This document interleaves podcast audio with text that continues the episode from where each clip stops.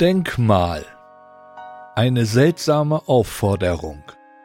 Hallo und herzlich willkommen zu einem neuen Wortbeitrag.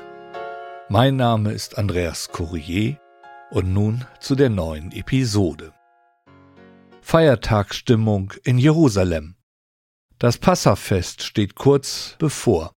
Viele Pilger reisen an auf den Straßen geschäftiger Trubel. Und mittendrin Jesus mit seinen Schülern, denn auch er möchte mit ihnen das Passa feiern. Dass es sein letztes auf dieser Erde sein wird, ist eine andere Geschichte.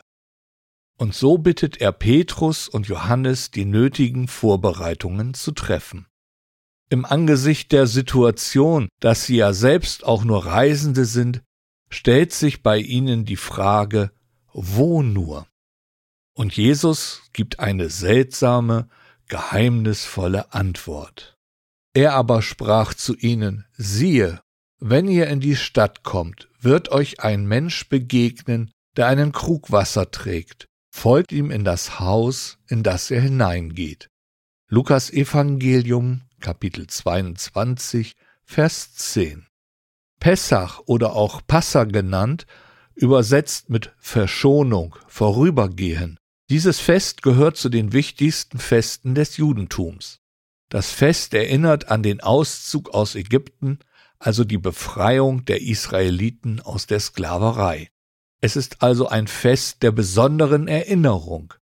Auch wir als Kinder Gottes haben eine besondere Feier der Verschonung, an die wir uns regelmäßig erinnern. Dazu gleich mehr.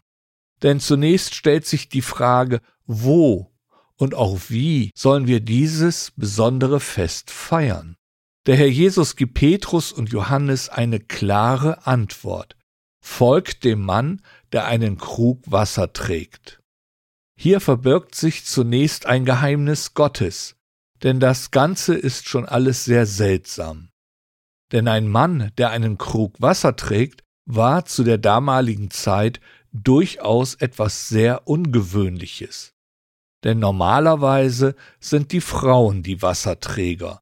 Und nun sollen Petrus und Johannes diesem Mann folgen, um den Platz für die Feier des Passers zu finden. Nun braucht es für uns als Kinder Gottes eine geistliche Deutung, denn auch wir brauchen den geeigneten Platz, um zusammenzukommen, um dann unser Fest der Verschonung, das Mahl des Herrn, zu feiern. Ich folge jetzt an dieser Stelle einem Bibelkommentar von Ger de Koning.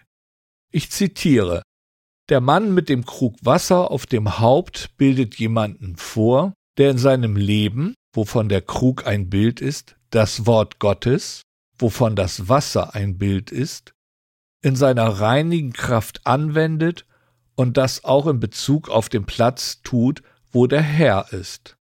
Zitat Ende.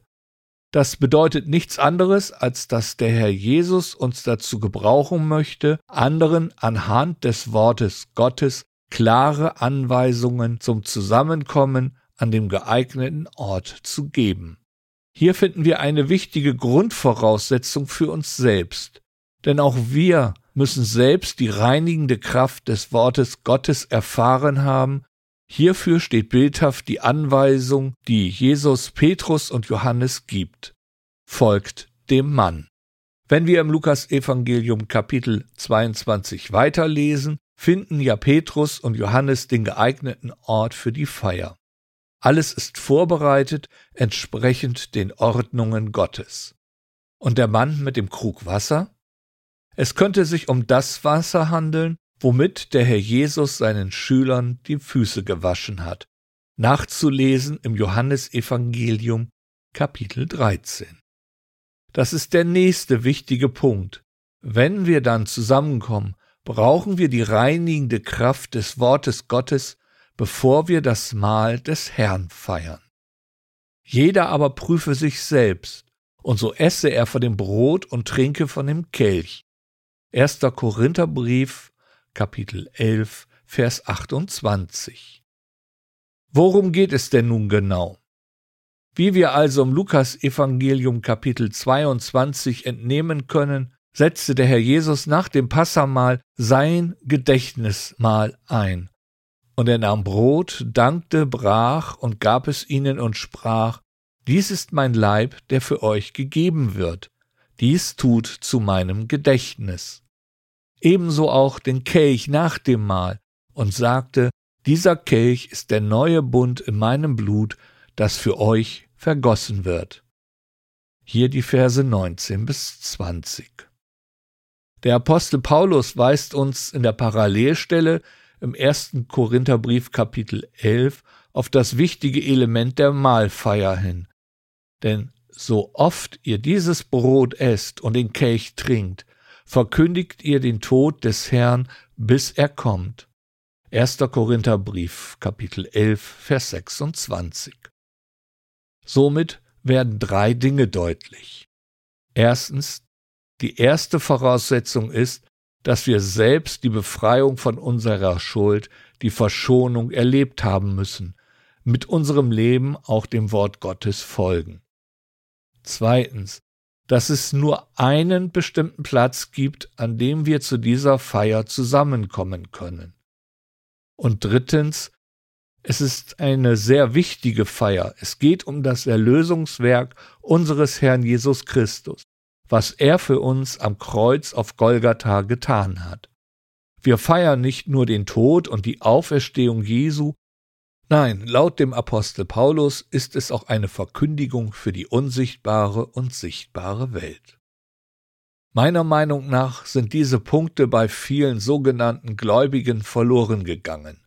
Es ist auf der einen Seite zu einem Sakrament verkommen und auf der anderen Seite zu einer Art Happening, was man irgendwann mal feiert. Oder es wird einfach getan, weil es Tradition ist, und jeder, der meint, er wäre Christ, darf daran teilnehmen.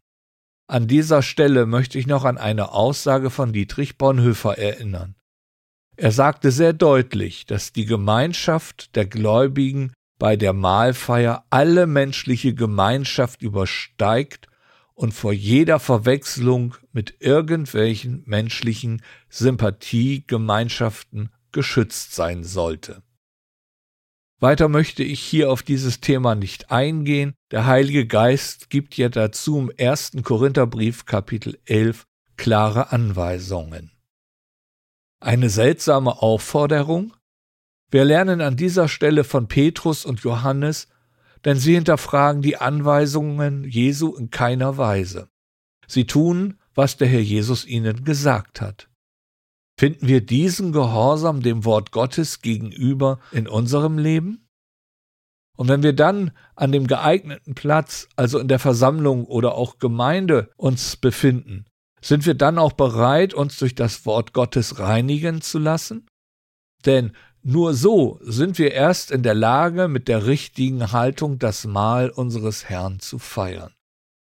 Nebenbei bemerkt war es wohl Gewohnheit bei den ersten Christen, das Herrenmahl erst nach der Wortverkündigung zu feiern. So nach der Apostelgeschichte 20, die Verse 7 bis 12 und auch Zeugnisse der sogenannten Kirchväter um das Jahrhundert nach Christus. Auch finden wir hier den Zeitpunkt für die Feier unseres Festes der Verschonung. Am ersten Tag der Woche aber, als wir versammelt waren, um Brot zu brechen. Apostelgeschichte 20, Vers 7. Hier finden wir einen anderen geläufigen Begriff für die Mahlfeier, das Brotbrechen. Und klar, der erste Tag der Woche ist der Sonntag. Also noch einmal, sind wir bereit, den Aufforderungen Jesu zu folgen, auch wenn sie zunächst seltsam erscheinen? Sind wir dann auch bereit, in unserem Leben uns selbst als Träger des Wortes Gottes gebrauchen zu lassen? Es ist einfach zu wichtig, um dieses nicht zu tun. Geht es doch um den, der die Vollmacht und die Kraft hat, unser Leben zu erretten und zu verändern. Es geht um unseren Herrn Jesus Christus. Er ist das Haupt der Versammlung und wir sein Leib. Somit ist auch Sinn und Zweck unseres Zusammenkommens gegeben. Eine seltsame Aufforderung? Zunächst ja, dann aber erwartet uns das besonders gesegnete Zusammenkommen der Kinder Gottes in der Gemeinschaft mit dem Herrn Jesus Christus.